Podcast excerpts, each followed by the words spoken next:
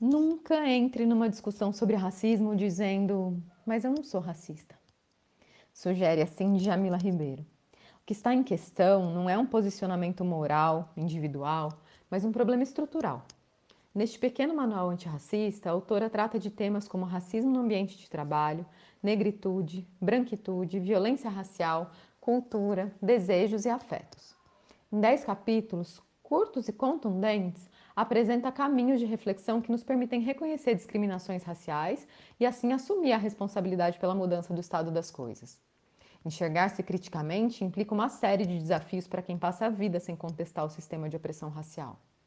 Acordar para os privilégios mantidos por certos grupos sociais e praticar pequenos exercícios de percepção pode transformar situações de violência que antes do processo de conscientização não seriam sequer questionadas. E esse debate não diz respeito só aos negros, não.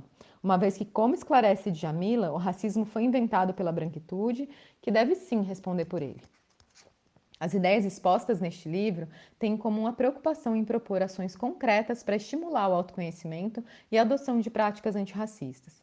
Afinal, a filósofa e ativista argumenta que não basta autoafirmar-se não racista.